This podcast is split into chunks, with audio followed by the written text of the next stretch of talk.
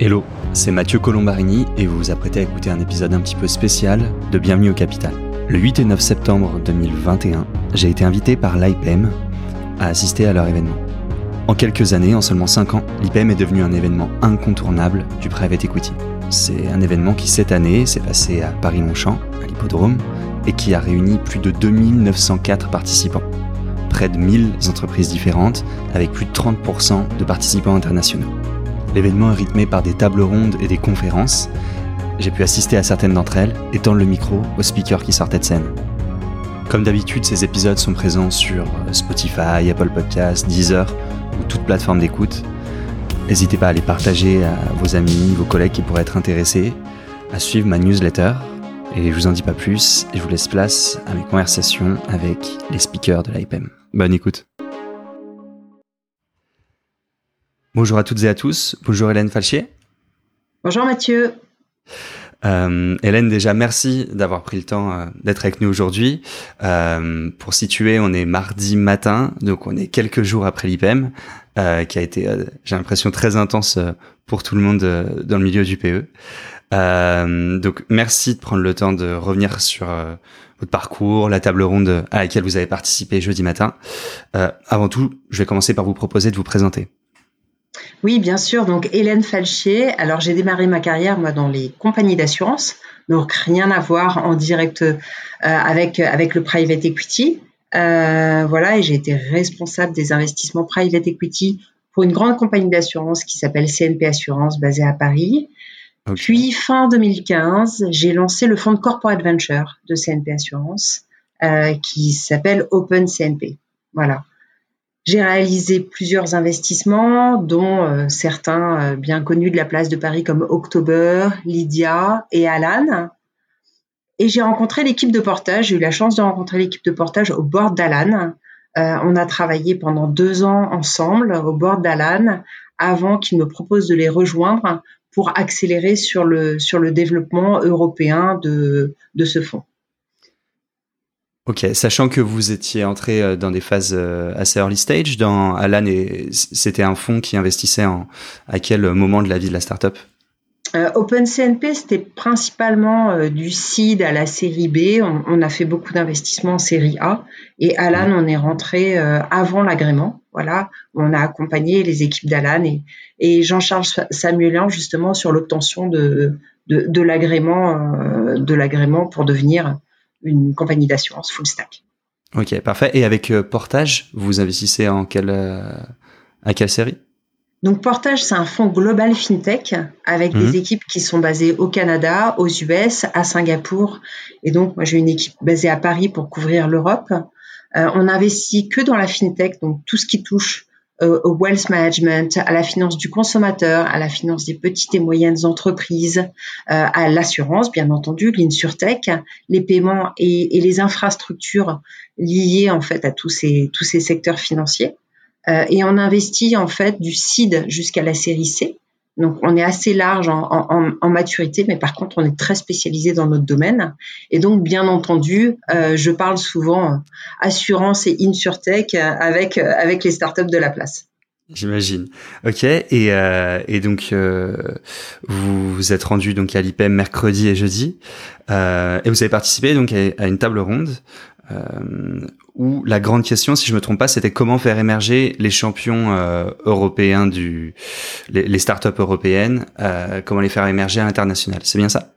Tout à fait. C'était une, une, table ronde qui était euh, très intéressante, où en fait, euh, en, en, effet, on a parlé de la maturité du marché européen. Hein. La maturité du marché européen aujourd'hui, on voit qu'elle a beaucoup évolué et elle a fondamentalement changé. On a aujourd'hui aussi bien des talents euh, et des gens qui ont beaucoup plus d'expérience dans cet écosystème euh, startup que du capital qui est disponible, ce qui nous permet aujourd'hui véritablement de, voir émerger des grandes compagnies européennes à l'échelle internationale. On pense que ça va s'accélérer dans les prochaines années, euh, vu euh, la combinaison de, ces deux facteurs qui sont deux facteurs clés de succès pour, ces futures sociétés.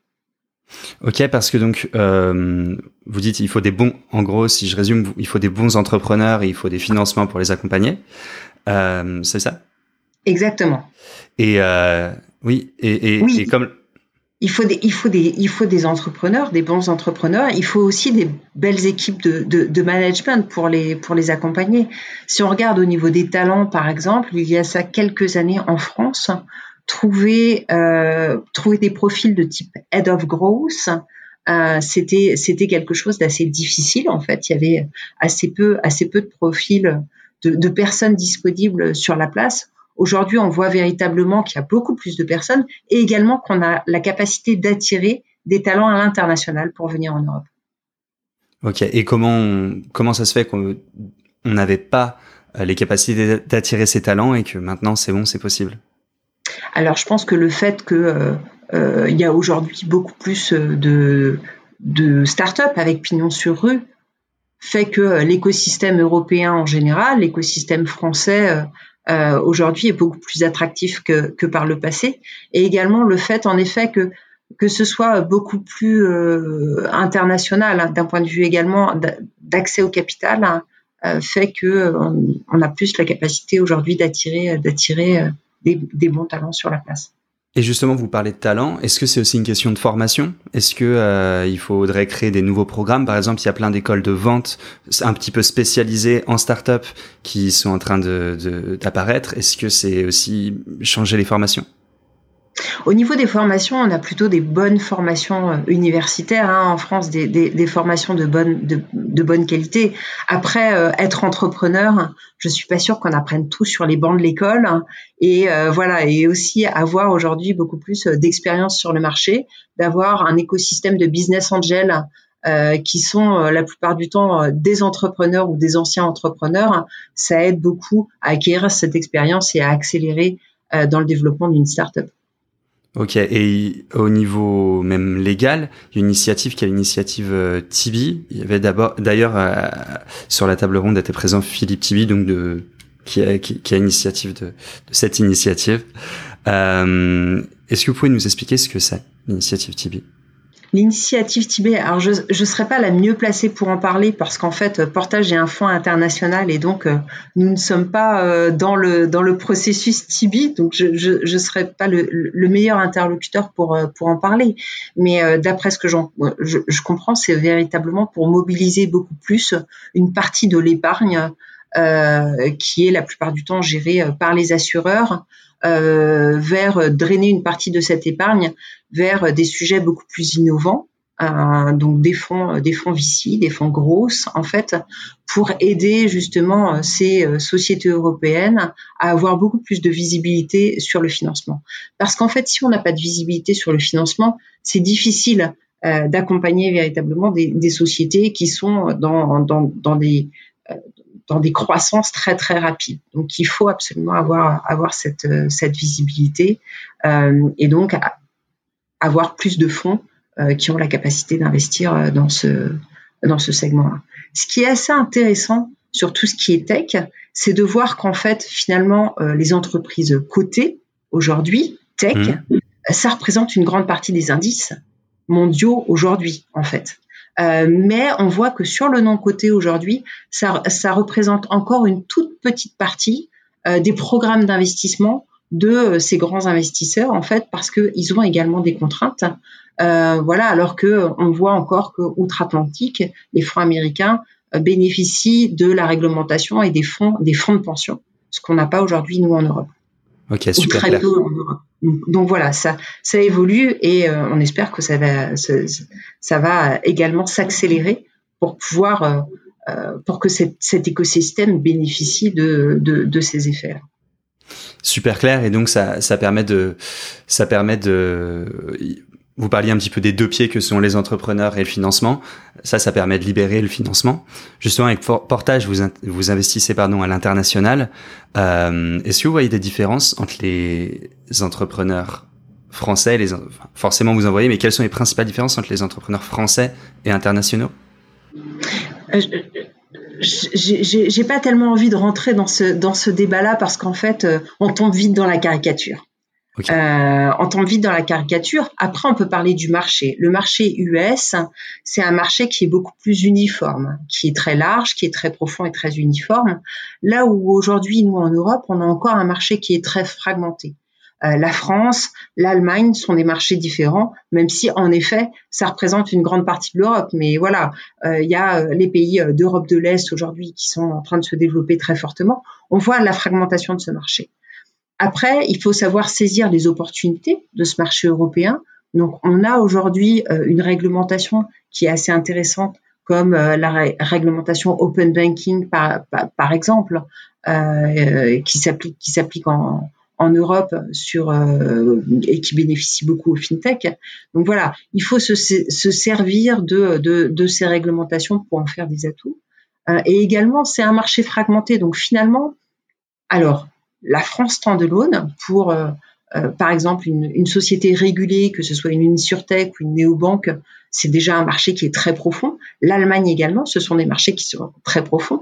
Donc c'est pas, c'est des sociétés qui n'ont pas forcément vocation à aller à l'international. Mais sinon, pour les sociétés B2B ou euh, de, de modèles de type SaaS, en fait, dès le départ, elles pensent à l'international parce qu'elles ont devant elles ce marché européen fragmenté. Et du coup, on voit euh, aujourd'hui des sociétés européennes qui, euh, euh, qui aujourd'hui se développent très très rapidement en termes d'expansion géographique. Parfait. Et qu'est-ce que vous venez chercher à l'IPEM? Alors l'IPM, déjà, c'était un super rendez-vous pour la première fois physique depuis de longs mois, donc donc ça permettait de, de, revoir un, un, peu tout l'écosystème private equity européen, donc euh, avec euh, des contacts aussi bien avec euh, voilà les, les, les, fonds de buyout de la place, les fonds VC de la place et également les investisseurs. voilà, donc c'était c'était vraiment très intéressant de pouvoir échanger ensemble sur les dynamiques de marché, sur ce que les uns et les autres constatent sur sur sur leur segment de marché, puisque on, on était c'était très varié quand même comme, comme, comme public, donc c'était très très intéressant de, de, revoir tout le monde avec des interventions, des tables rondes de très grande qualité. Parfait. Merci beaucoup Hélène Falchier. Merci beaucoup Mathieu. Au revoir. Au revoir. Bravo d'avoir écouté jusqu'ici. N'hésitez pas à me contacter sur LinkedIn pour me faire part de vos commentaires ou de vos réactions. Je compte sur vous pour noter cet épisode sur votre application de podcast préférée, pour le partager à tous vos amis, tous vos collègues qui pourraient être intéressés. Et en attendant, je vous embrasse, passez une bonne semaine et gardez la forme.